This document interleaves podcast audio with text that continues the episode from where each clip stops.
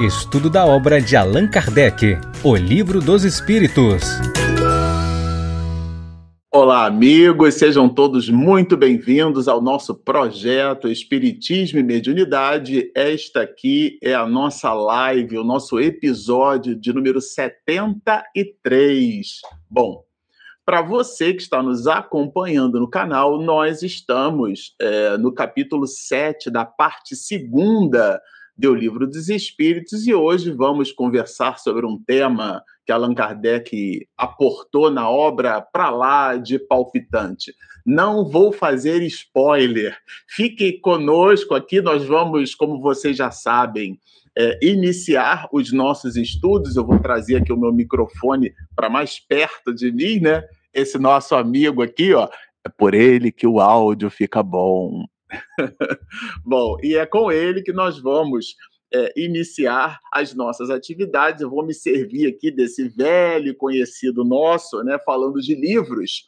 Trata-se da obra Vida Feliz, é um opúsculo, então, escrito pela veneranda Juana de Asbar, Juana de la Cruz, ou, se você preferir, Joana de Ângeles que se serve da pena segura da mediunidade estoica, intrépida, desse humanista e médium baiano, nosso querido Divaldo Pereira Franco. Na mensagem de número 47, diz-nos assim a entidade veneranda.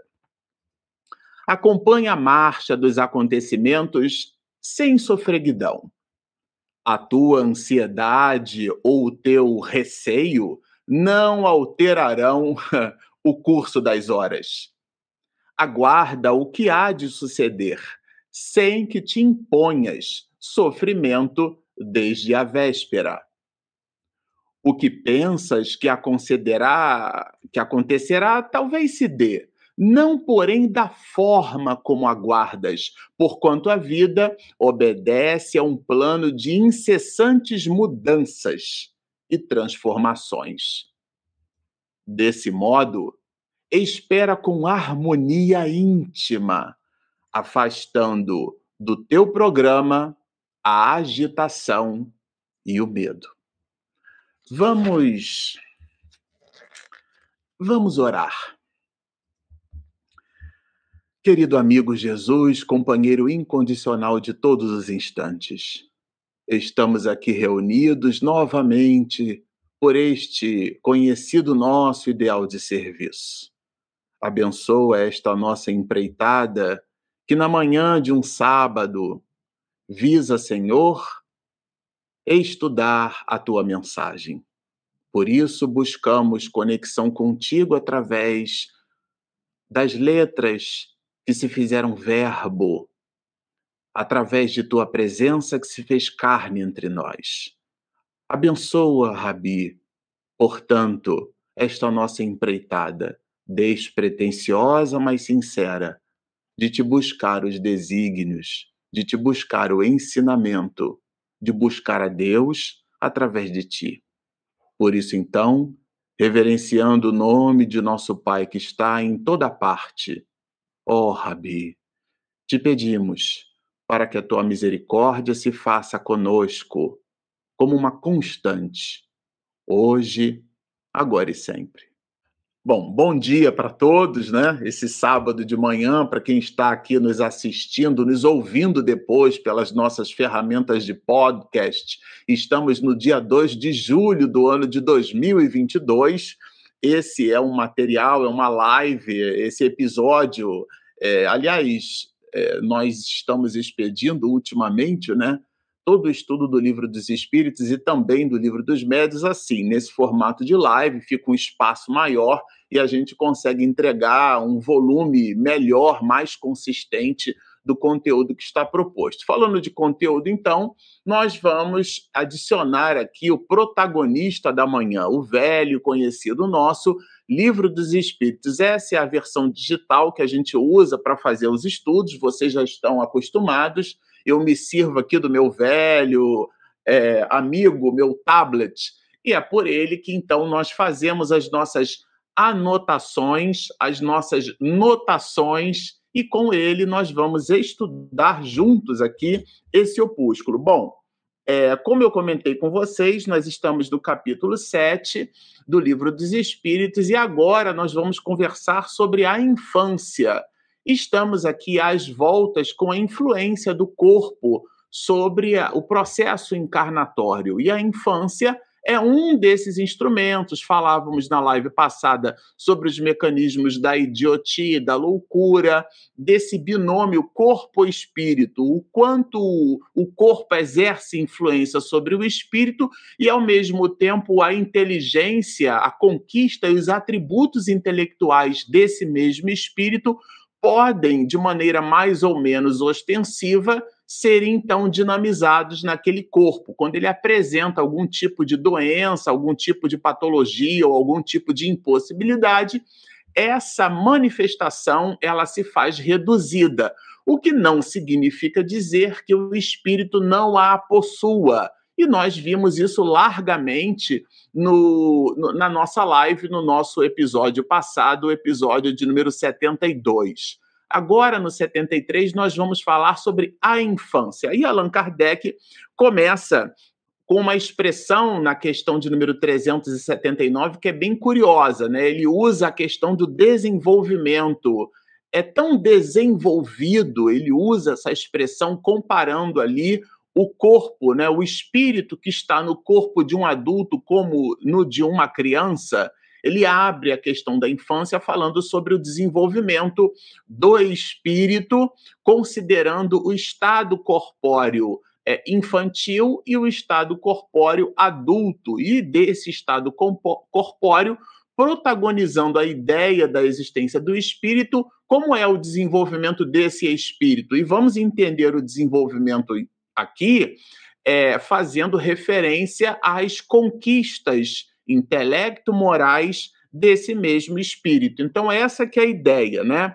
E a resposta é muito interessante. Por quê? Porque a criança, no caso, pode até ser mais de desenvolvida, né? Se mais progrediu. Então, é uma questão somente da imperfeição dos órgãos. Então, aqui a gente é, se vê ali diante, né? é, de um, vamos dizer assim, de um fabuloso patrimônio que a filosofia espírita nos dá a todos, né? A filosofia espírita fazer com que nós nos enxerguemos como espíritos e não como corpos. Então a ideia aqui da comparação da criança e do homem é que o estado infantil e o estado adulto, corpóreos, esses estados não necessariamente dialogam com todo o volume de conquistas intelecto-morais desse mesmo espírito. Que ocorre aqui é que o estado infantil apresenta órgãos infantis, né? órgãos em desenvolvimento. E esses órgãos ainda não plenos, o cérebro, por exemplo, como sendo, vamos dizer assim, o órgão responsável pela manifestação da inteligência, ele está em processo de desenvolvimento. Então, isso impede que o espírito se manifeste plenamente. E, e esse instrumento, então, se ele está em processo de desenvolvimento, o espírito vai se manifestar, né? Aqui está escrito obra em conformidade, ele vai obrar, ele vai se movimentar na razão direta daquilo que o corpo seja capaz, então, de permitir para essa mesma manifestação. Já na questão 380, ele vai é, ser um pouquinho mais direto, né? Então, abstração feita a essa questão dos órgãos que impedem, então, a manifestação plena do espírito, o espírito, veja, o espírito numa criancinha. Então, é o espírito encarnado numa condição cujo corpo está no estado infantil. Esse espírito que tem os seus atributos, tem a sua condição intelecto-moral. Olhem a pergunta de Kardec. Esse espírito, então, nesse corpo, considerando a influência que o corpo exerce sobre o espírito, esse espírito pensará como criança ou pensará como adulto? Pensará pleno, com as suas conquistas e com as suas idiosincrasias. Como se dá esse processo? E aqui a resposta do espírito ela é bem, é, é, bem objetiva, ela é pragmática, ela é linear, ela não deixa nenhuma dúvida, né?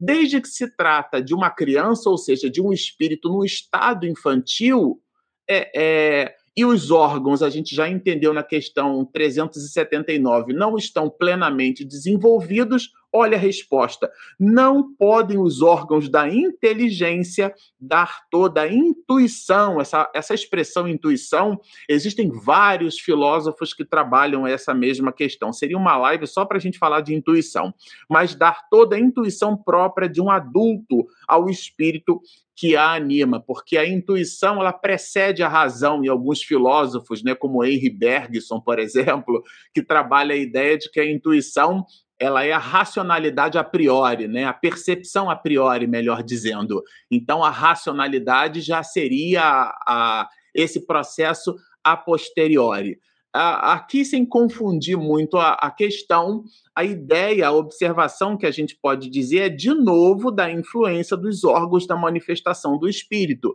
nesse caso, a manifestação da inteligência. E ele continua falando agora, mais lá embaixo, sobre a perturbação. Olha, a perturbação é, que o ato da encarnação produz no espírito não cessa de súbito por ocasião do nascimento. Então, aí ele vai falar da gradação em que isso efetivamente se dissipa.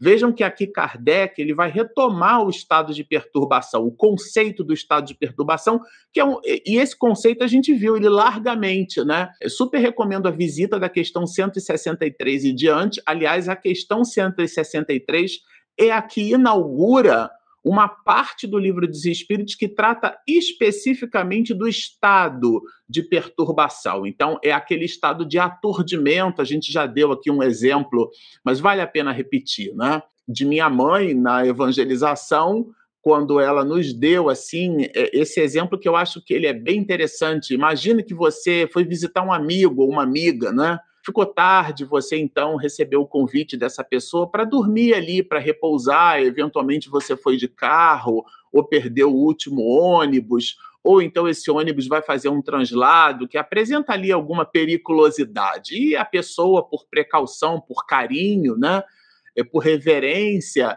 ela então convida você que durma na casa dela. Ela prepara ou aquele quarto maravilhoso, ou aquele sofazinho aconchegante, né? Coloca ali é, aqueles lençóis é, é, todos cheirosinhos, né? aquela coisa maravilhosa que é ser, receber um amigo e ser recebido por alguém que a gente gosta, e você dorme ali, enfim. E de repente, na madrugada, você acorda. E você acorda ali na posição do suricato, né? todo em pezinho, assim, meu Deus, o que, que é isso, né? Aonde eu estou? Até você lembrar que você dormiu na casa de um amigo, porque afinal de contas você abre os olhos, repito, se coloca ali na posição do suricato e eventualmente você não reconhece aqueles objetos, os objetos do entorno. E, e você leva um tempo, existe um hiato, um delta, né? É, um, um, delta T ali, uma variação de tempo, até você lembrar, ah, eu estou na casa do meu amigo, da minha amiga, ficou tarde, eu dormi aqui. Esse estado análogo, é um exemplo, é, seria, né, a gente pode, por associação, entender o estado de perturbação, até que o espírito se reconheça como um espírito errante, isto é, ele está na erraticidade, e a erraticidade é a condição do espírito no mundo espiritual aspirando a uma nova encarnação. Então, esse é todo um capítulo, e esse processo, ele justamente ele cria ali, né, ele algumas dificuldades que são dificuldades naturais do processo. E a encarnação também cria um estado de perturbação. A perturbação não é só na desencarnação, ela também se dá na encarnação. Então, e ela acontece justamente por ocasião do nascimento. Ela, ela, ela se inicia na concepção, a gente entendeu isso, e ela se planifica ali aproximadamente né, aos sete anos de idade. É claro que não soprou a velhinha, cantou parabéns, agora tá, completou a encarnação.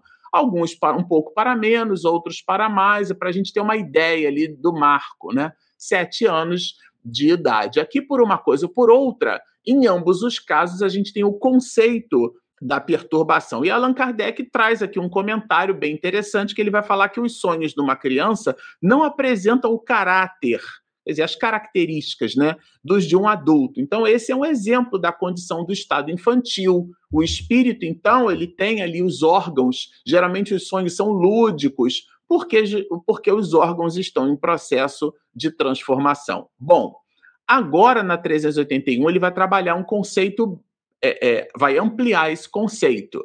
É, ele vai trabalhar, então, a percepção, a ampliação da percepção, considerando a morte da criança que, que numa questão anterior, Allan Kardec chama de sorte, né, que é a condição, sorte das crianças depois da morte. Quer dizer, como é que fica o espírito quando desencarna em tenra idade, em estado infantil. Então, por morte da criança, da condição infantil, aquele espírito que habita aquele corpo que está no estado infantil, ele recobra o seu vigor pleno, e aqui tem uma palavra que está entre vírgulas. Imediatamente é, o, é, esse vigor ele vai recobrar? E a resposta é interessante. A resposta ela é um binômio, tá? Então, o estado numa condição professoral, vamos dizer assim, ele vai responder aqui, né?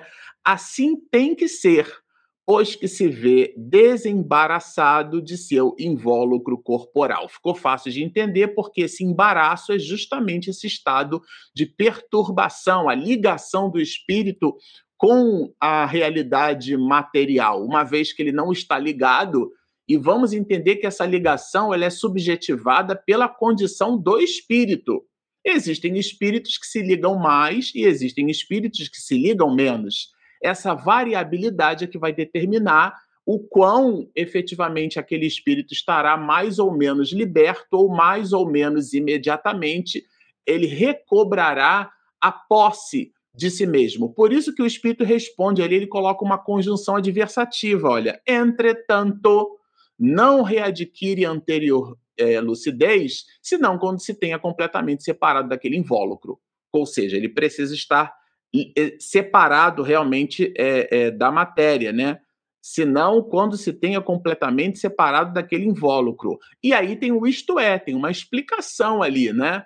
É, quando é, mas nenhum laço exista entre ele e o corpo. Ou seja, a gente aqui precisa lembrar que morrer não é desencarnar. É uma tese, inclusive colocada em várias das obras de Manuel Filomeno de Miranda. Se você nos acompanha aqui no canal em diversas das nossas lives, os estudos que a gente faz, inclusive eu estou com um livro aqui, olha.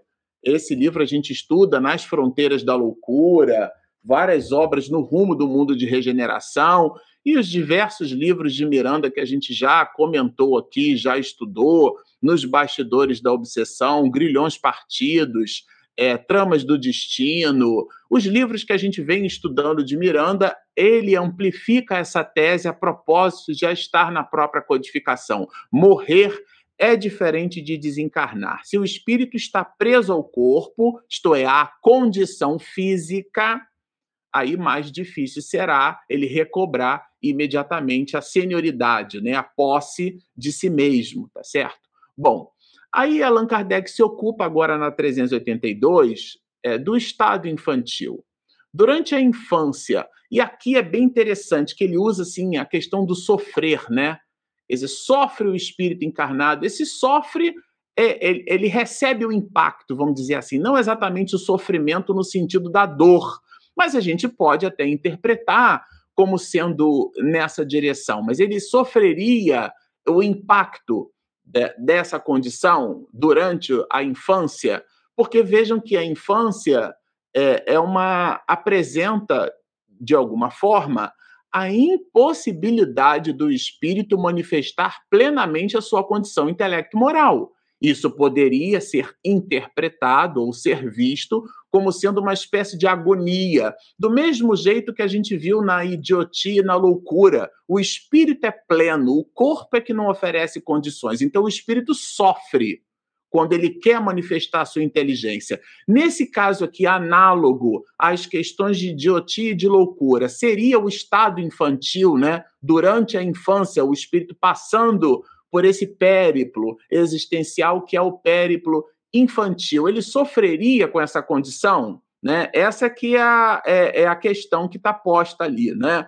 Então, ser, seria ruim para o espírito essa limitação? Porque vamos ver uma coisa aqui, né?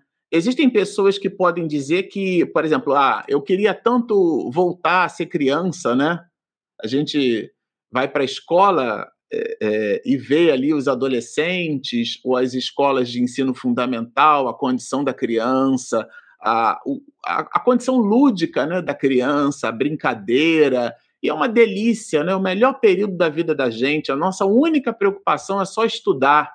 É, a gente não tem preocupação em trabalhar para estabelecer lucro em nome de uma pessoa que a gente não conhece, nunca viu na vida, né? A gente estabelece um contrato de trabalho e, e é aquilo que que Boutier vai chamar de escravidão voluntária, né? Então, enfim, é o estado de adulto oferece para a gente às vezes aquele saudosismo, nossa, seria tão bom eu voltar a ser criança, né?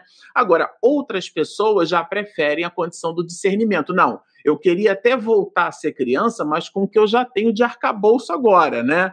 É, voltar com aquele conhecimento que efetivamente a gente possui. Então, eles vão responder que não esse estado corresponde a uma necessidade. Então vejam que a, o estado infantil em si mesmo não é um sofrimento.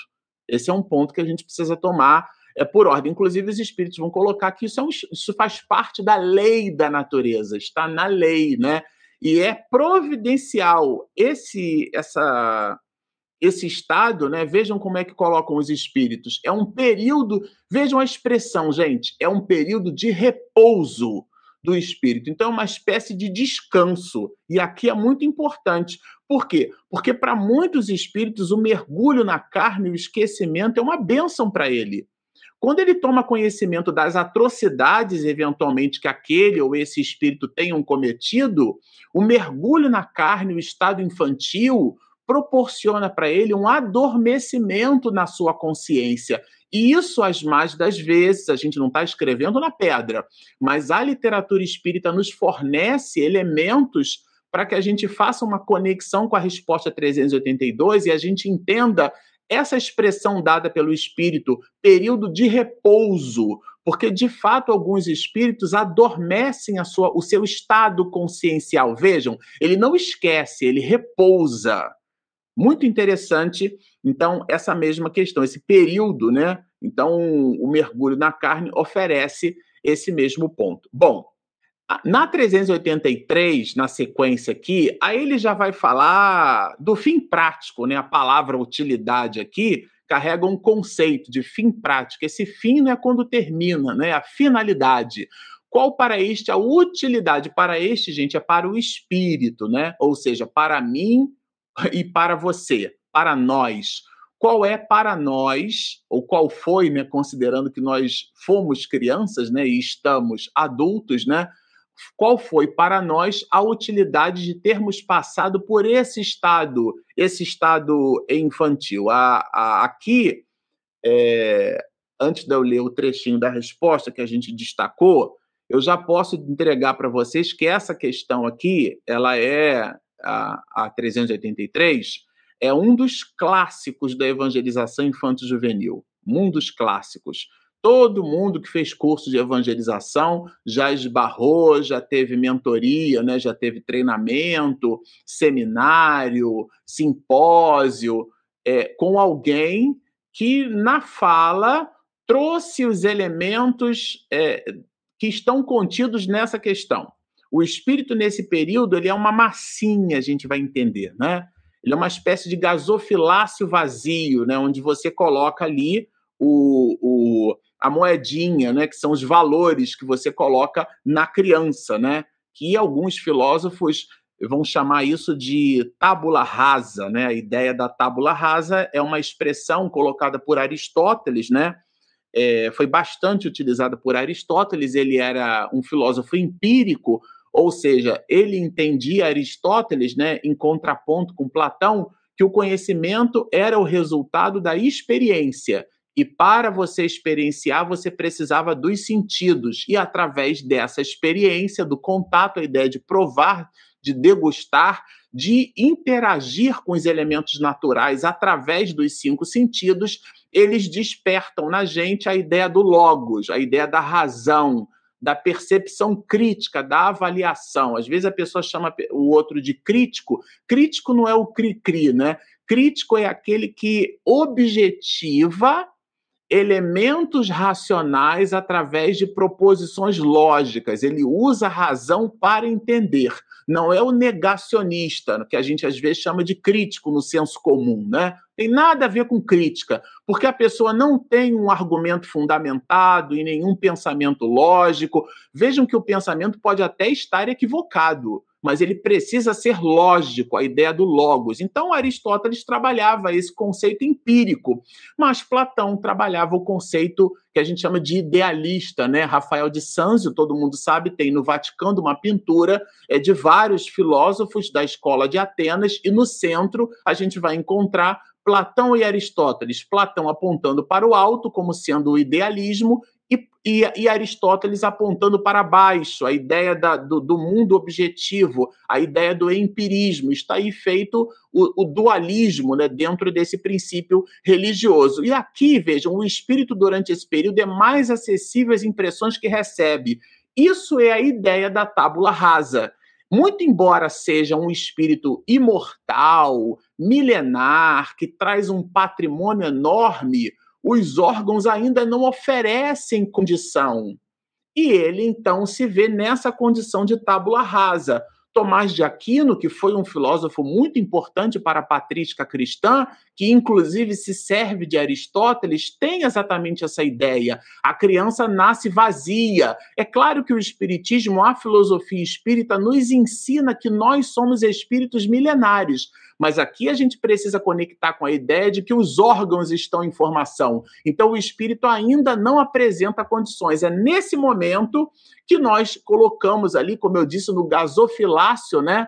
É uma espécie de pote aonde os judeus primitivos colocavam as suas oferendas no altar, a gente deposita os nossos valores para a criança, né? Além de Tomás de Aquino, John Locke, muitos outros filósofos adotavam essa ideia, né, a ideia da tábula rasa, a ideia de que nós nascemos vazios. E o Espiritismo fornece condições para entender por que, é que nós temos valorações, porque então somos espíritos imortais. Mas essa condição, a condição infantil, é o momento em que a gente introduz na criança valores novos, que depois ele então ele vai fazer o contraponto desses valores com tudo aquilo que ele é, carregou e carrega consigo. Então, é aí que existe o processo de transformação e é aí que se dá a, a amplificação da educação, a, essa palavra que significa tirar de dentro, né? Educare. Bom, vamos prosseguir. 384. Aqui eu achei bem interessante, né? Por que é o choro a primeira manifestação da criança? Porque vamos imaginar Deus, né, sendo soberanamente justo e bom, a perfeição absoluta, Deus não podia criar um outro mecanismo para o nascimento? Tem que chorar, gente. A criança tem que nascer chorando. Quer dizer, a gente já nasce chorando. Talvez tenha um recado aí, né? Então, parece que se fosse tão agradável assim a encarnação, a gente nascia sorrindo, né? Eu fico imaginando nos mundos celestiais, nos mundos ditosos, ou então do salto da, da regeneração mais para frente, né? que a criança já não nasce sorrindo no lugar, abre os pulmões sorrindo, por que, que tem que chorar, né? Então, a nossa condição, claro, aqui é uma reflexão é, é, é, é aqui de jocosidade, né? de brincadeira. Mas essa manifestação do choro, ela tem um objetivo. Qual é o objetivo? Para estimular o interesse da genitora. Então, é como se aquela manifestação tivesse dizendo assim: olha, cuida porque é frágil. E esse choro, a vibração, né, o tônus vibratório, ele exerce uma comoção na mulher e no homem, mais na mulher, né? Mais na mãe, carregou no ventre durante nove meses, né? É, muitas semanas. Houve todo o processo de desenvolvimento. Hoje a ultrassonografia já oferece, inclusive, a condição da gente observar o bebê em três dimensões, né? É uma delícia isso na, na minha época, a gente via chapado, né, 2D. Agora a gente observa a criança até em 3D. Há quem diga assim, ah, parecido com o pai, é parecido com a mãe. Minha avó Maria dizia que criança recém-nascida é igual o joelho, né? tudo igual. Então, mas não, a gente estabelece essas associações. Então, o choro da criança aqui é no sentido de que a criança ela ela manifesta essa ideia, né? Cuida, né? Ela desperta nos pais essa ideia de que é frágil. Veja o interessante, olha, não é evidente que se suas manifestações fossem todas de alegria quando ainda não sabe falar, pouco se inquietariam os que o cercam com cuidado que lhes são indispensáveis? Os que o cercam. Então, aqui está no plural, é, é, a gente está falando do pai e da mãe. Então, vejam, se já nascesse sorrindo, né? Ah, esse aí não precisa tanto de mim, não, já está sorrindo, já está esperto, né? Então, isso, claro, desperta na gente é, esse choro, esses elementos, né? É, é, essa que é a ideia da, do choro aqui. Bom, na questão 385, seguindo, né? É, a gente vai encontrar o seguinte: o que é que motiva essa também? É, aqui é outro clássico da evangelização infanto-juvenil, outro clássico, tá certo? É uma questão assim que também é muito utilizada na evangelização, largamente utilizada, e a gente explorou alguns aspectos, nós detalhamos na resposta que os espíritos dão vários aspectos importantes, tá? Aqui a questão é a motivação, motivar e dar movimento a deslocar-se, a ideia do movimento. O que é que movimenta, o que é que dá curso, né? A mudança que se opera no caráter do indivíduo, né? Em certa idade. Qual a idade? Aí ele trabalha aqui exatamente a idade, especialmente ao sair da adolescência. Então ele quer saber o seguinte: é o espírito que se modifica? Tá? Então, aqui a gente é, retoma, né? primeiramente, uma ideia. Qual que é a ideia? O corpo agora já apresenta condições integrais de movimentação por parte do espírito. Então, ele, isto é, o espírito, se revela. Se revela porque o corpo oferece condições para que ele se revele. É, esse se revelar é tirar o véu, né? Ele se mostra. Então, enquanto o estado infantil obliterava, ofuscava o verdadeiro caráter daquele espírito, e nós, pais, apresentávamos valores para essa criança, ele então vai conflitar, e o conflito aqui é mega importante, ele vai se ver diante de um conflito, porque ele, como espírito imortal, tem o patrimônio das suas existências anteriores, né, das suas é, evoluções, das suas contribuições próprias do ponto de vista intelecto-moral, ele traz ali a sua bagagem e agora ele recebeu uma nova do pai, da mãe, do ambiente familiar, do ecossistema sociocultural onde ele está posto, na escola, com os amigos, é, é, com, com os primos, esse, esse volume, por isso a gente usa essa expressão, esse ecossistema sociocultural aonde aquela criança, aquele adolescente desenvolveu-se, isso vai conflitar com a sua estrutura anterior. Então, se ele, numa existência anterior, aprendeu a resolver tudo no grito, e o pai fala baixinho, a mãe é mansa, os primos têm um tom de voz sofisticado, ou seja, dizem com palavras, não dizem com o tom de voz agressivo, ele com o espírito vai comparar. Se ele tem o hábito de comer como se fosse uma criatura grotesca, e ele nasceu num ambiente familiar, aonde existe um mínimo de protocolo de usar talher. Por que, que talher para peixe não tem serra? Porque peixe não se corta. Então, ali, a etiqueta está associada ao modo de resolver as coisas, tá? A etiqueta não é para a gente demonstrar sofisticação, estabelecer uma alteração é, de classe social. Muitos de nós acabamos fazendo isso, mas a etiqueta tem um aspecto prático. Realmente ela, ela trabalha a praxis, né? nas várias manifestações da vida. E se a pessoa teve uma existência anterior, uma existência transata, uma existência grotesca, ele vai, vai ficar em conflito, porque ele aprendeu o novo e ele agora vai, o homem velho vai conflitar com esse homem novo. E isso é o que desperta. Daí a palavra educação vem de educar, é tirar de dentro. É, nós não educamos ninguém, nós ensinamos. O processo educacional, a transformação é interior. Nós transmitimos valores, mas a assimilação dos valores é por parte da pessoa, do espírito, do filho que a recebe. Isso é fundamental, porque nós, pais, às vezes fazemos consciência de culpa Quando a gente entrega o máximo que a gente pode, a gente dá tudo de nós. Essa expressão vem de Joana de Ângeles. Então, se você fez tudo o que pôde, o resto é com ele. Porque, numa visão mais ampliada, o filho não é teu, o filho é de Deus. ele é só um empréstimo, até porque numa encarnação posterior podem se inverter os papéis, né? Você hoje vem pai, amanhã você vem filho, vem irmão, vem primo. Então os papéis sociais eles se modificam, mas o filho ele é de Deus. Então o espírito ele vai retomar a sua condição, tá? E ele, a, a, o espírito que responde a Allan Kardec usa uma expressão, olha, é, não conheceis o que a inocência das crianças oculta. Ou seja, nossa, é tão bonitinho, mas se você for investigar, for perquirir, ou for capaz de saber, né? É tão bonitinho, mas é um tirano. Foi um assassino na encarnação passada. Aliás, ele não foi só assassino, ele foi o seu assassino. Ele acabou com a sua vida. Ele te desgraçou. E é claro que aqui há a bênção do esquecimento. E aquela condição infantil, ela, ela retira de nós essa, essa sensação de doçura, da vontade de abraçar, de passar o dedinho assim no, no nariz, de brincar, de cheirar o pezinho.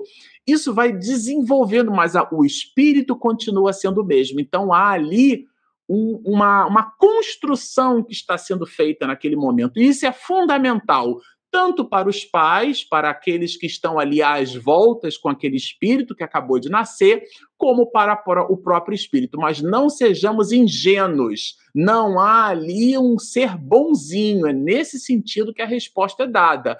Não conheceis o que a inocência das crianças oculta, porque a inocência não é do espírito, é o estado infantil que gera essa manifestação. Ficou claro? E ele vai colocar justamente mais adiante a, a questão da afeição. Olha, a afeição lhes tendes né, as acariciais como se fossem parcelas de vós mesmos. A ideia de cheirar o pezinho, de brincar que a gente comentou, né? Que gracinha, né?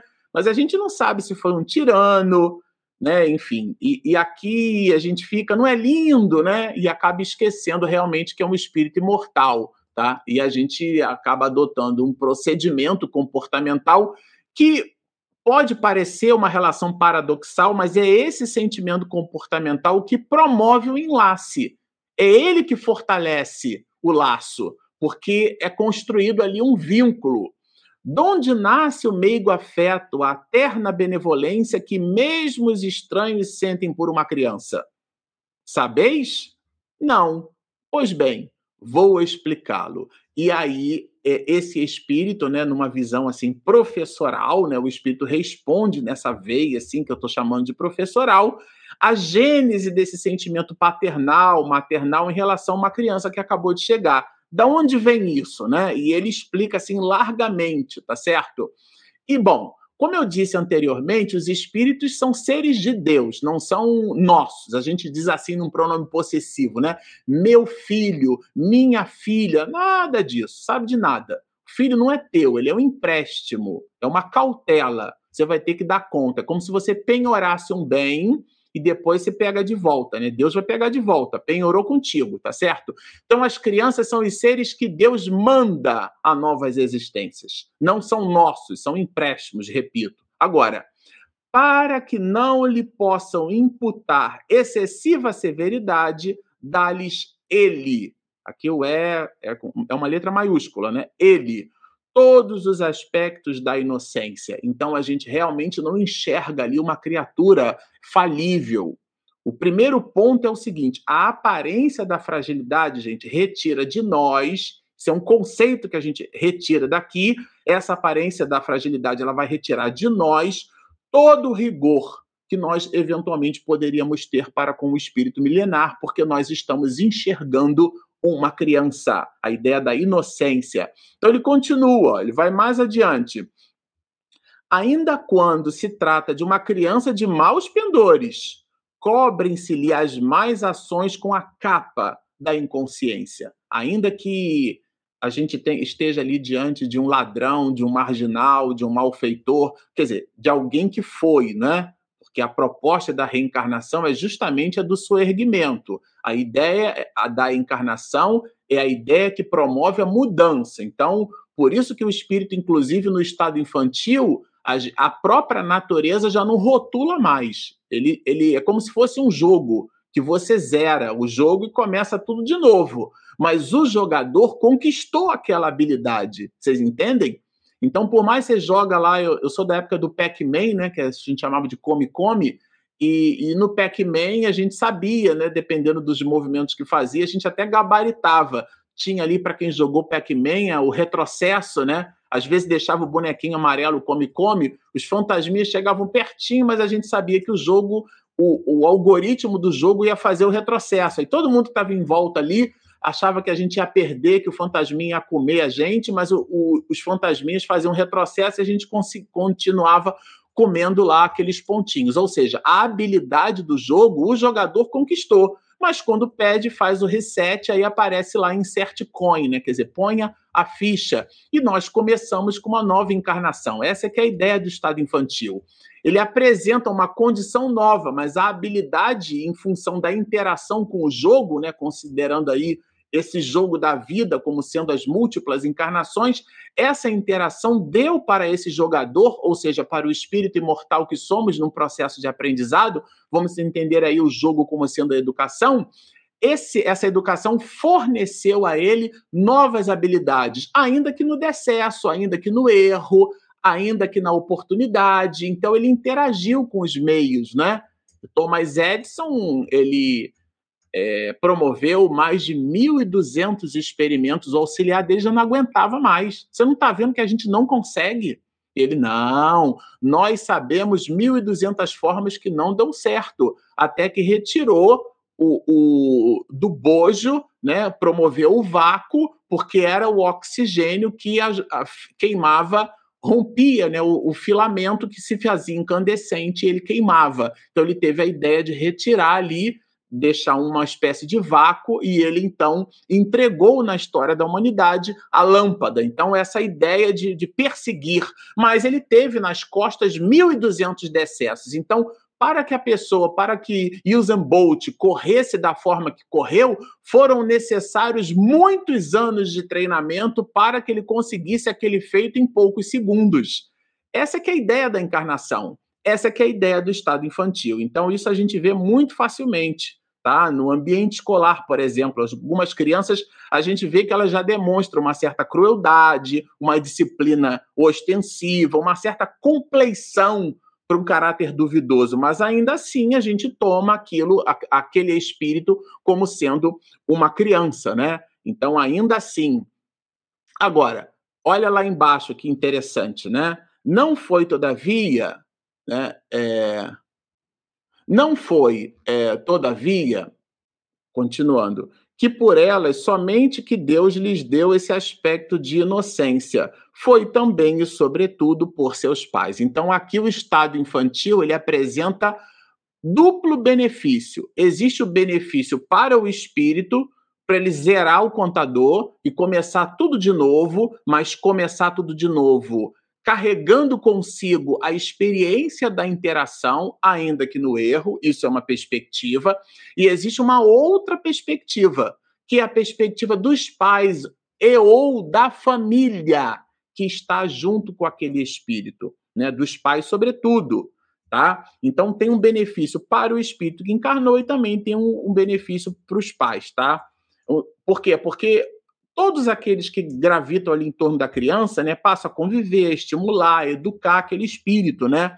Ele é novo na carne, mas ele é milenar em existências, né? Ele está cheio de vícios e também, claro, de conquistas morais. E ele continua aqui o espírito, né? Na resposta amplifica. Vejam que essa resposta ela é cheia de detalhes e a gente retirou alguns, muitos desses detalhes, né? Deixa eu voltar aqui porque eu quero explorar essa parte. Olha, ora, esse amor se enfraqueceria grandemente à vista de um caráter áspero e intragável. Imagina se você lembra, nossa, esse aí foi que me matou envenenado na outra? Que horrível, né? E já começa, detesto você, eu detesto esse espírito. Claro que isso não se dá assim, porque senão o caráter seria áspero e intratável. Então a bênção da reencarnação é a que promove justamente essa nova afinidade, né? É, é, é, isso é, é, bem interessante. Agora, Desde que, porém, os filhos não mais precisam da proteção e da assistência que lhes foram dispensados. Aí aqui, bom, aqui o espírito que responde no século XIX coloca assim, né? Durante 15 ou 20 anos, surge-lhes o caráter real individual em toda a sua nudez. Eu fico imaginando que, claro, né? Isso foi no século XIX. Hoje em dia a gente tem aí a síndrome de Peter Pan, né? A gente tem pós-adolescentes de 30 anos de idade. Aqui o espírito sugere uma espécie de liberdade já plena do espírito entre 15 a 20 anos, tá certo? Mas a gente sabe que, sobretudo no século 21, que nós temos oportunidades aqui nesse quesito. Mas a abstração feita a essa síndrome de Peter Pan, ou seja, adultos que não amadurecem, que não têm postura de adulto, que não conseguem viver plenamente a própria vida, conservam-se bons se eram fundamentalmente bons. Ou seja, a nova educação, o que, que ela vai promover? Ela vai influenciar uma potencialização para o espírito. Ele possui um germe. Então é como se fosse um escalar. O espírito traz cinco, você deposita dois, cinco vezes dois vira dez. A gente chama isso de progressão geométrica, né? Então, a progressão aritmética, vamos dizer assim, 5 mais 2. Então, você cria ali, promove uma progressão é, aritmética e geométrica. E o volume das encarnações promoverá, por exemplo, uma progressão é, exponencial, né? Para quem gosta aí de PAPG. Nesse sentido, sim, nós pais exercemos influência sobre os filhos. Então, se eles são bons, vão é, conservar conservar, conservar essa bondade de maneira fundamental, tá certo? Agora, vejam, os processos de Deus são sempre os melhores. Então, o mecanismo do estado infantil, esse mecanismo é um mecanismo dado pela divindade. É uma espécie de engenharia que tem por detrás. E ela tem um objetivo, que é um objetivo fundamental, que é facilitar, viabilizar né, a nossa evolução. Veja que interessante. Ponderai que nos vossos lares possivelmente nasçam crianças cujos espíritos vêm de mundos onde contraíram hábitos diferentes dos vossos. Então, aqui existe um aspecto de adaptação, eu diria.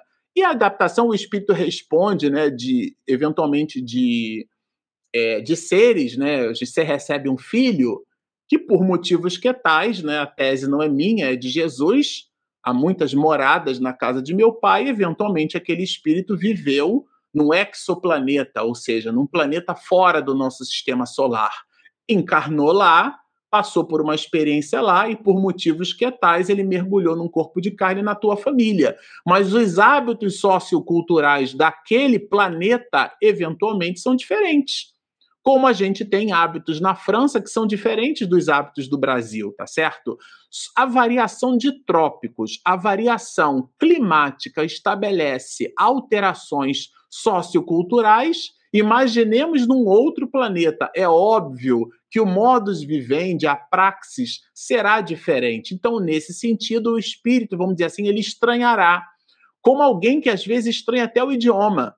Ele viveu muitas vezes na Arábia, na França, mergulhou, viveu na China, viveu na, na Coreia, no Japão, aprendeu a escrever por ideograma. E ele mergulha no Brasil, por exemplo, né?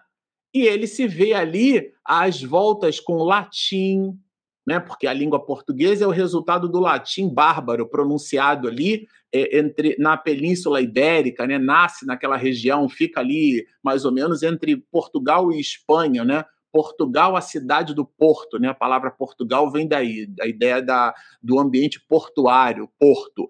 Então, esse latim que, que derivou é, é, o espanhol, por exemplo, é, não tem a sua gênese no ideograma desses idiomas. O espírito encarna aqui vai ter uma enorme dificuldade. Muitas palavras como democracia, né? a palavra lógica, muitas palavras vêm do grego, democracia vem, vem do grego, né? É, filosofia vem do grego. Então, muita coisa é, vem desses idiomas que eventualmente nada tem a ver com aquilo que aquela pessoa que passou muitas encarnações no Japão, por exemplo, ela terá dificuldade. Então, é disso que trata aqui, né? Os mundos onde contraíram hábitos diferentes dos vossos. Então, eventualmente, aquele espírito pode apresentar essas é, dificuldades por conta justamente dessas mesmas questões. É claro que aqui a gente não está escrevendo nada na pedra tá? Porque ele vai falar, olha,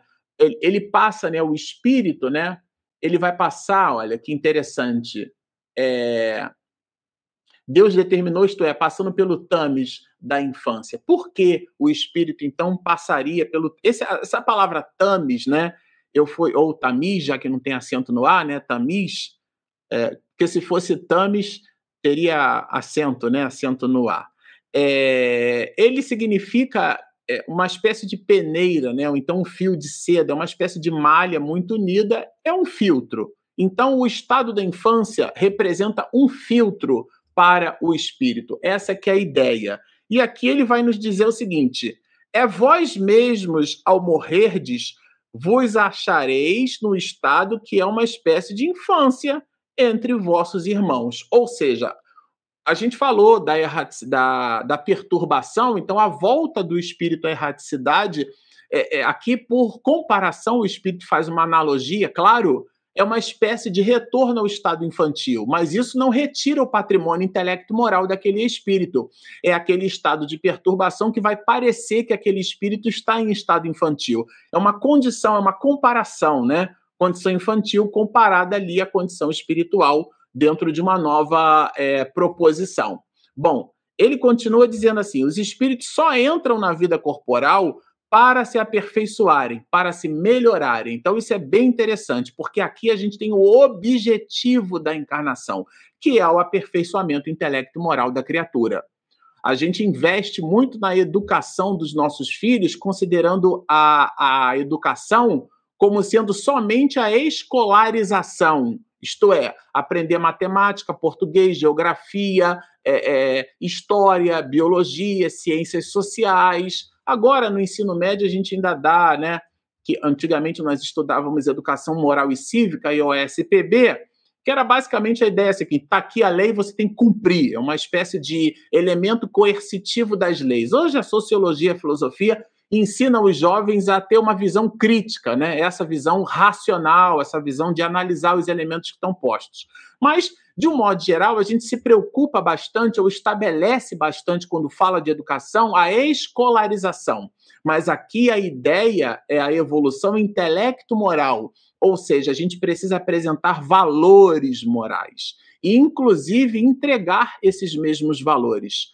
Quantas pessoas em reuniões de trabalho quase não dão piti em trabalho porque não, não foi, é, vamos dizer assim, contido no seu ambiente familiar?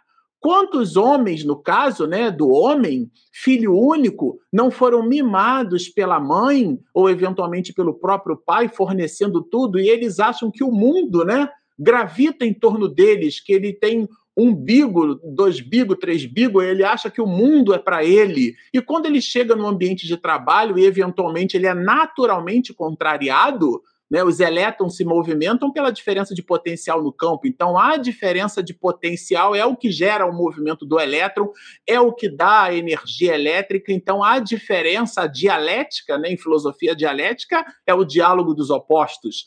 A diferença não pressupõe guerra, o conflito não pressupõe coisa ruim, mas ele não está acostumado com isso. Aliás, as gerações de hoje, a gente não pode mais é, chamar atenção porque é todo mundo de cristal. Nesse sentido, essa pessoa que não sofreu o não, não foi na pedagogia do ensino educada no amor, dizendo não para a criança, quando ele é adulto, ele acha que o mundo inteiro tem que dizer sim. Então, ele entra no estado de conflito. Então, a nossa vida corporal tem o objetivo do aperfeiçoamento intelecto-moral.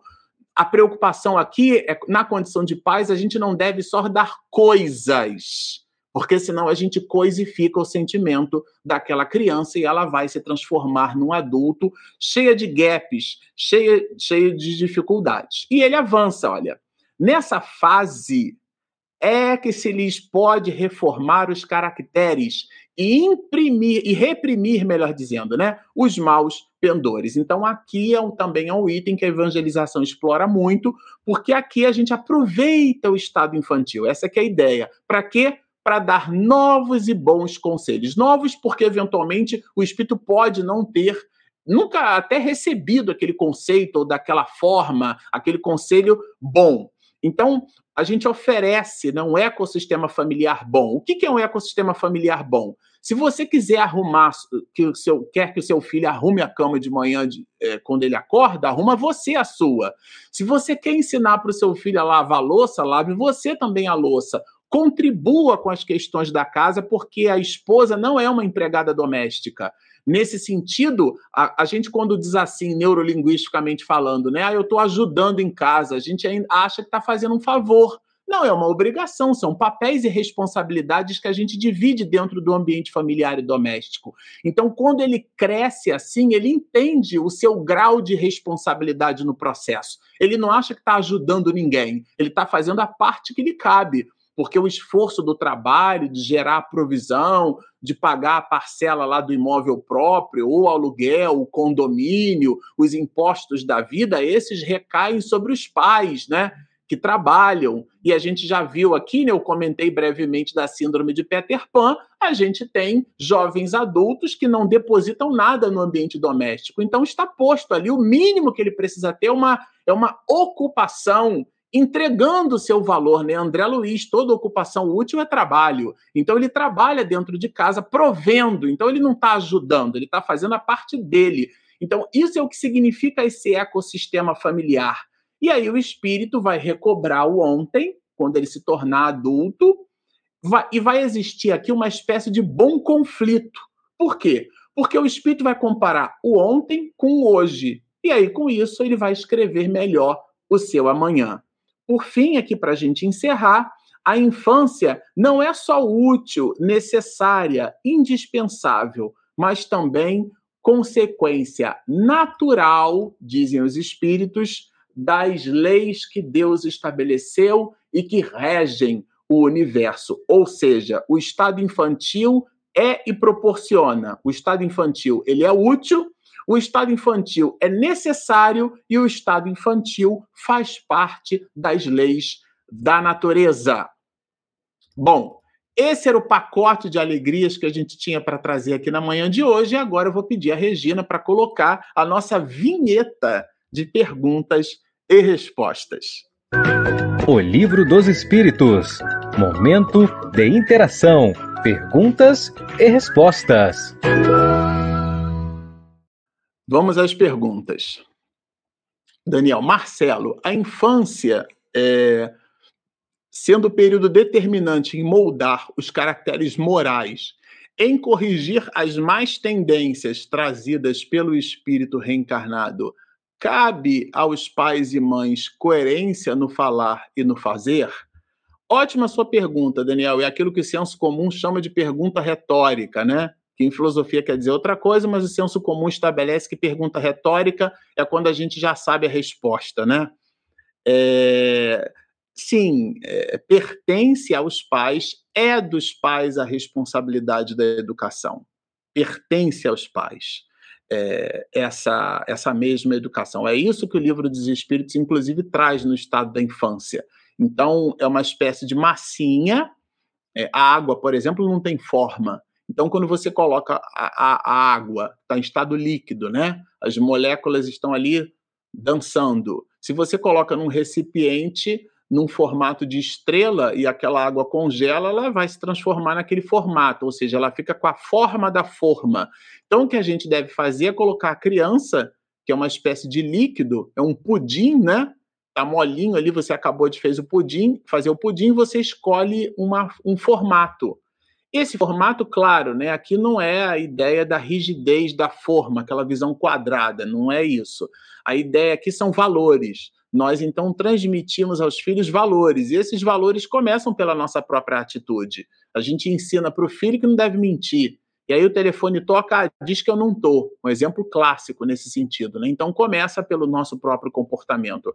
A gente ensina para os filhos a, a, a ideia né, da, de que eles devem prestar atenção sobre os vícios. Os vícios são bengalas psicológicas, né?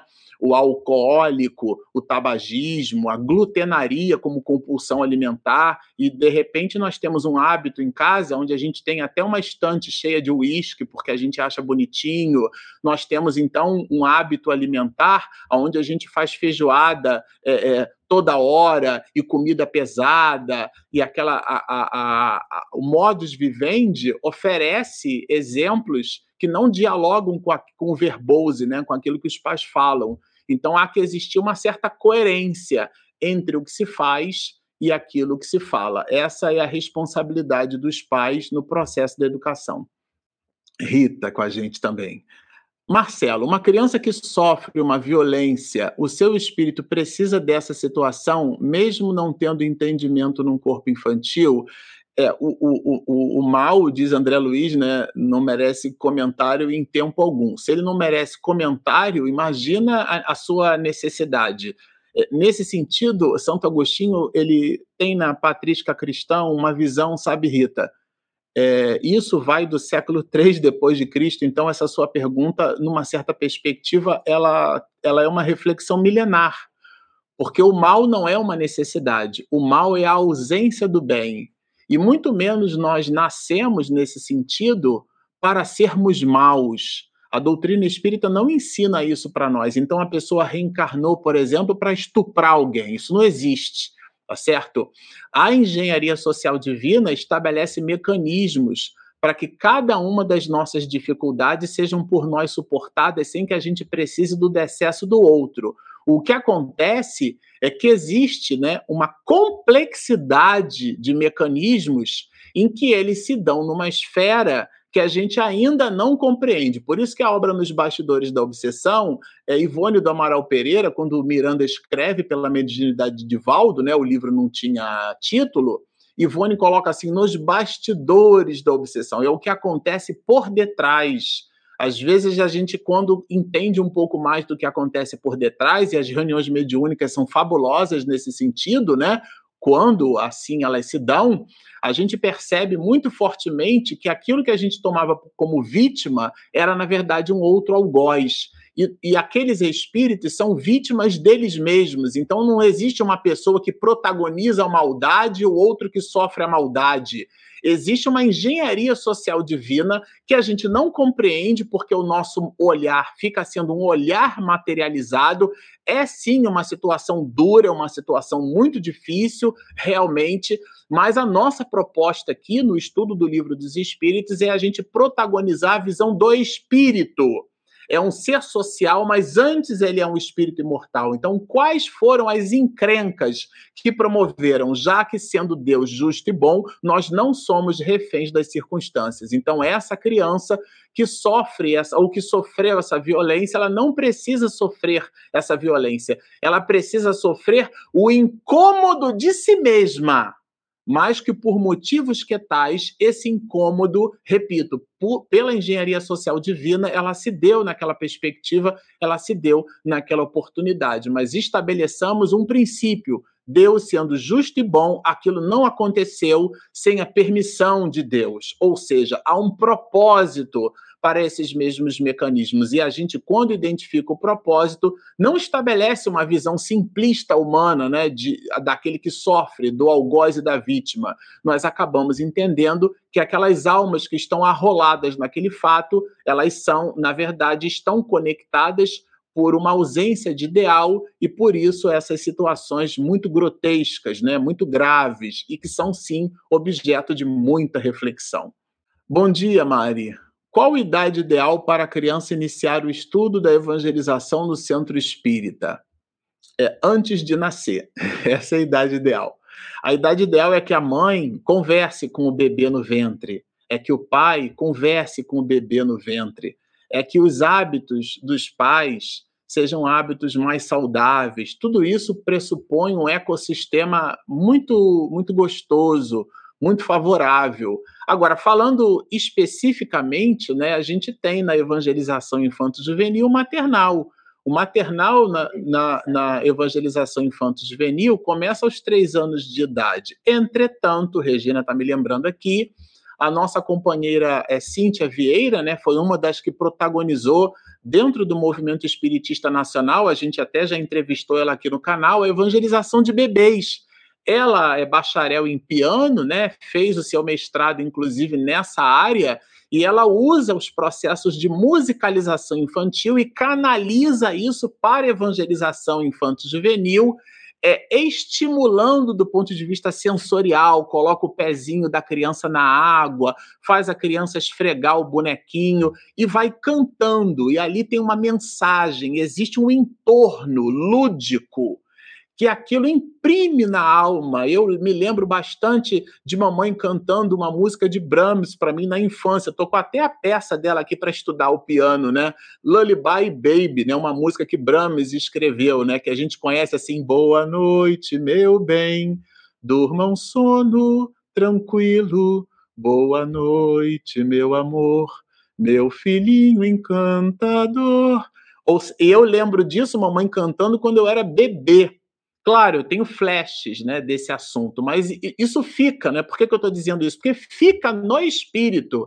Então, essas atividades que são atividades lúdicas, elas são atividades na proporcionalidade técnico-pedagógica daquele estado lúdico infantil, no caso do bebê, e elas existem. Então, a idade é muito antes de nascer, depois que nasce, a evangelização para bebês, depois você tem o maternal, você tem os ciclos né, de infância, primeiro, segundo ciclo de infância na evangelização. Na minha época, a gente tinha a pré-mocidade, que é uma espécie de limbo, né? Isso não, não, não fecha muito bem, porque o pré o pré-adolescente é aquele que nem é mais criança, mas também não é adolescente. Então é uma condição que promove ali um certo conflito de identidade, mas depois você tem os ciclos de juventude. E dentro da própria juventude a possibilidade daquele jovem e por sua vez o jovem adulto interagir com as atividades da casa, distribuição de sopa, no Centro Espírita Luz e Caridade a gente lavava a instituição, então, tudo isso vai promovendo uma série de alterações nesse comportamento, que começa, Mari, na barriga. Dirana, Marcelo, salve. Bom dia, Dirana. O espírito que encarna num corpo material de uma criança sofre alguma limitação? Sofre, a gente viu que sofre a, a limitação dos órgãos, tá, Dirana?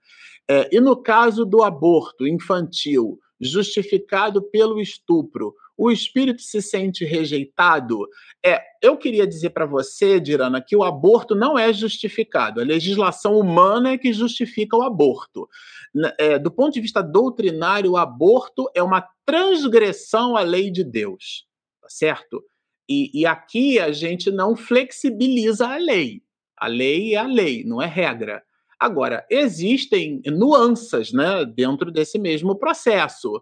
Então, a, a primeira questão eu acho que vale a pena a gente mencionar na tua pergunta é de que não existe aborto justificado, existe aborto explicado e valorado pela legislação humana.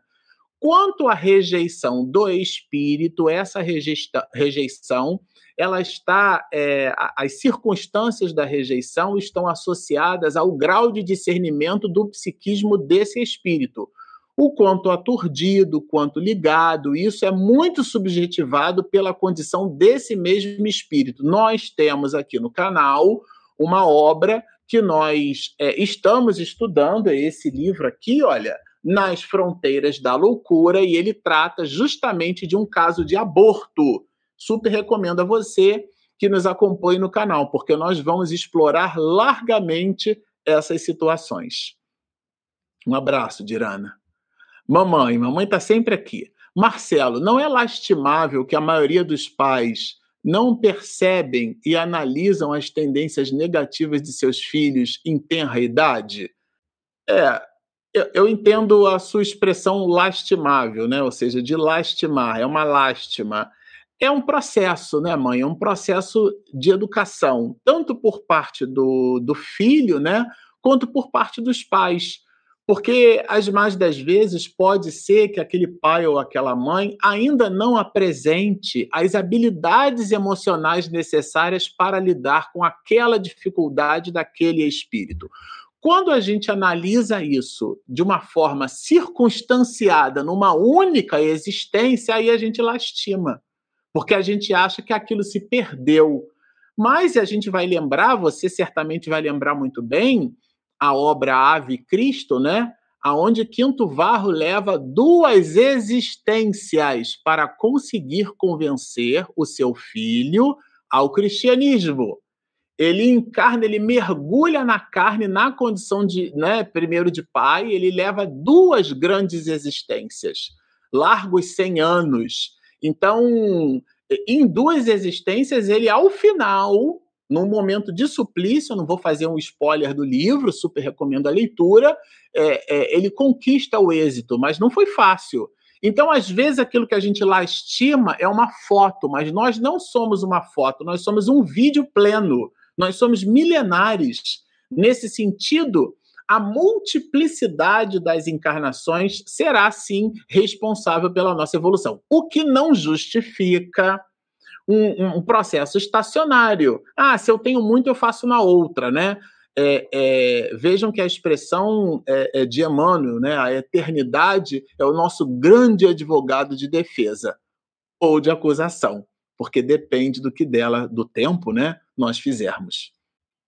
Você não acha que deveria haver curso para ser bons pais, como há o pré-natal? Acho uma ideia interessante. Na verdade, é, nós, é, vários psicólogos, né, psicoterapeutas, é, eu li né, é, um livro fabuloso do Daniel Goleman, e também na condição de futuro professor, né, quando estudei Vygotsky, estudei Piaget também, até mesmo pensamentos de Rousseau, né, é, e, e eu, a gente observa que, de um modo geral, a gente se preocupa muito, mãe, com a escolarização, mas a gente não ensina o outro a lidar com o mal-estar, lidar com o desconforto lidar com a ausência. Então, isso é fundamental para a vida adulta. Esse desconforto, essa habilidade, porque isso é uma habilidade emocional, saber lidar com a ausência. Então, existem pessoas, eu me lembro uma vez o Alberto Almeida comentando, né? Como determinadas pessoas é, deixam que o corpo exerça uma influência sobre elas. Então, a pessoa está assistindo uma palestra, ele falava isso no, em Pinhais, no Paraná, né? com mais de 8 mil pessoas presentes, chegam, existem dias em que beira ali a 10 mil pessoas. É, e Alberto Almeida dizia: a pessoa está assistindo uma palestra, não precisava ser a dele, né? E a pessoa fica incomodada ali pela. Que a bexiga começa a reclamar, ela precisa ir ao banheiro. Então, naquele momento, lembrava Alberto, a pessoa diz assim: ela é, é, é senhora do corpo, né? Não, minha amiga, né? Considerando a bexiga aqui, né? No feminino, né? a bexiga. Minha amiga, olha, eu agora eu vou precisar, depois eu dou atenção para você, depois eu vou ao banheiro e a gente, né, é, descarrega aquilo que os rins foram capazes de limpar pela circulação do sangue através dos néfrons, né? São uma espécie de mini filtros, né? Milhões de néfrons que nós temos nos dois rins. Não, minha amiga. Agora, o nosso objetivo, o meu objetivo agora é prestar atenção na palestra. Depois a gente conversa, porque a pessoa tem senioridade. É claro que existem casos e casos, tá certo? Né? É, é, a pessoa, reunião mediúnica, a gente observa muito isso, né? Um coça-coça, é um espirra-espirra, é um funga-funga. A pessoa não consegue ficar quieta, ela não consegue se concentrar. Isso faz parte da educação, esse processo de concentração Quantos amigos meus pensam, ah, eu não consigo ler direito? E às vezes são estudantes universitários, pessoa com curso superior, não importa. A pessoa diz assim: eu não consigo ler, porque ela não consegue ficar quieta, não tem concentração. E a concentração é para fazer comida, concentração se dá na hora de você varrer um chão, na hora de você cozer, né? Cozinhar, na hora de tricotar, na hora de costurar tudo, as atividades nossas exigem concentração. Tudo isso faz parte de um processo educacional que sim, a gente precisa valorar. Alexandra, bom dia. Fui corrigir e acabei publicando. Vou reformular. Um espírito que recebeu uma, uma missão, né? Pode deixar adormecido seu lado bom e esquecer sua missão caso os pais não os eduquem é, de forma correta? Ótima a sua pergunta, porque a missão é do espírito, né? A dos pais é a da educação. A transformação intelecto-moral da alma pertence à alma. E quando ela retoma o seu estado adulto, sabe, Alexandra, ele retorna à sua condição. Nesse sentido, é, ele sim, ele vai poder resgatar as suas questões, ele vai poder é, retomar os seus processos, quando o espírito recebe uma missão, essa missão é dele, não é dos pais. Os pais fazem parte do processo da missão e, eventualmente, a ausência de alguns valores educacionais, inclusive, fazem parte do desafio da própria missão. Olha, você vai receber esse seu espírito que você tem uma encrenca no passado, ele vai ser teu pai, ele vai ter dificuldade de te educar e você vai ter que lidar com isso. Isso é a missão, isso faz parte da missão, sabe? Ela tem várias nuances, né? Mas aqui é preciso que a gente didaticamente separe a responsabilidade dos pais no processo educacional e a nossa valoração íntima como espírito imortal, porque senão a gente bota na conta do outro. Ah, eu não consegui, não conquistei porque o meu pai não me educou. E não, a transformação ela é individual. Mária, Mari com a gente aqui. Espíritos que, por exemplo, pintam magnificamente bem, sem nunca ter estudado pintura, poderiam ter vindo de outro planeta ou não, já que o espírito não regride. É, aqui, Mari, é importante a gente só estabelecer uma distinção e na distinção a gente estabelece a semelhança. É, eu citei né, alguns psicólogos, né, o Daniel Goleman é um deles, ele trabalha vários tipos de inteligência. Né, uma delas é a inteligência sinestésico-corporal. Falava eu para um aluno em, em, em, aula né, na semana retrasada. É, quando eles caçoavam, né, os adolescentes um do outro, porque a nota de filosofia dele foi uma nota baixa e tudo mais. Então, aí eu perguntei para ele assim, mas o que que você, qual é a disciplina que você mais gosta na escola? Aí ele disse assim, ah, professor, de nenhuma. Eu falei, nossa, mas é mais de uma dezena, não é possível que você não goste de nenhuma. Aí ele pensou e falou assim, ah, eu gosto de educação física. Eu disse assim, então, o esporte é um tipo de inteligência. E aí eles ficaram me olhando assim de maneira estranha porque a tese não é minha, é de Goleman. A inteligência sinestésico-corporal, vejam, quando a gente observa um atleta fazendo um movimento, aquele movimento tem que ser reproduzido em câmera lenta, mais de uma vez e de preferência com uma pessoa explicando. Senão a gente não entende. E o atleta fez infração de segundo. Aquilo foi conquistado Existem vários tipos de, de, habilidades, né? De, a palavra arte vem de artesão, a capacidade da gente fazer as coisas com as mãos, com o corpo, né? Então essa habilidade nós desenvolvemos. Então se o espírito ele traz essa habilidade, aquilo é uma conquista que foi de alguma forma ligada neuroperceptivamente para que ele pudesse mais plenamente manifestar, porque às vezes aquilo é desligado para que a gente desenvolva então outras habilidades, como no caso você cita aqui a pintura. Essa habilidade ele pode conquistar em outro planeta, porque não faz nenhuma diferença, ou mesmo aqui no planeta Terra, até porque na Terra nós temos muitos liceus maravilhosos, tá? É, não existe assim exatamente, né, uma necessidade de ele aprender em outro lugar para depois vir para cá, a não ser que do ponto de vista sociocultural, aquelas relações em outro planeta tragam benefícios que no planeta Terra nós não tenhamos eventualmente para oferecer, já que a gente está falando de um planeta ainda de provas e expiações. Clóvis, Clóvis está sempre com a gente também. Bom dia, Clóvis. Espíritos superiores, quando encarnados, sabem o que são na infância? Vejam, o estado infantil oblitera, pela manifestação dos órgãos, a condição do espírito, né? A gente estudou isso. Então, a resposta é não. Não sabem o que são, porque são espíritos em estado infantil. O fato de serem superiores, eles não têm condição de lembrar, porque a manifestação dos órgãos não dá a esses espíritos no estado infantil a condição de se lembrarem do que foram no estado infantil um espírito, uma criança com três anos de idade não sabe que foi uma criatura nobre numa existência anterior, porque o estado infantil não oferece essas condições. isso é o que a gente estudou aqui, né? Isso é o que eu entendi com o livro dos espíritos. Espíritos puros, quando eventualmente encarnados na infância, sabem da sua grandiosidade? eu vou dizer para você, eu nunca entrevistei um espírito puro, tá? o que a gente pode dizer, é, Clóvis, é o seguinte: o Jesus, na condição de espírito puro, a gente entende, né, nas questões 112 e 113 do Livro dos Espíritos, que o espírito puro compreende o desprendimento total da matéria.